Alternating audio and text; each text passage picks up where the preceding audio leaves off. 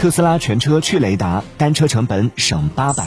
近日，特斯拉官宣称，十月后的新 Model 3和 Model Y 将不再配有超声波雷达传感器及全车无雷达，辅助驾驶和泊车功能完全依赖车上的八个摄像头以及配套的智能算法。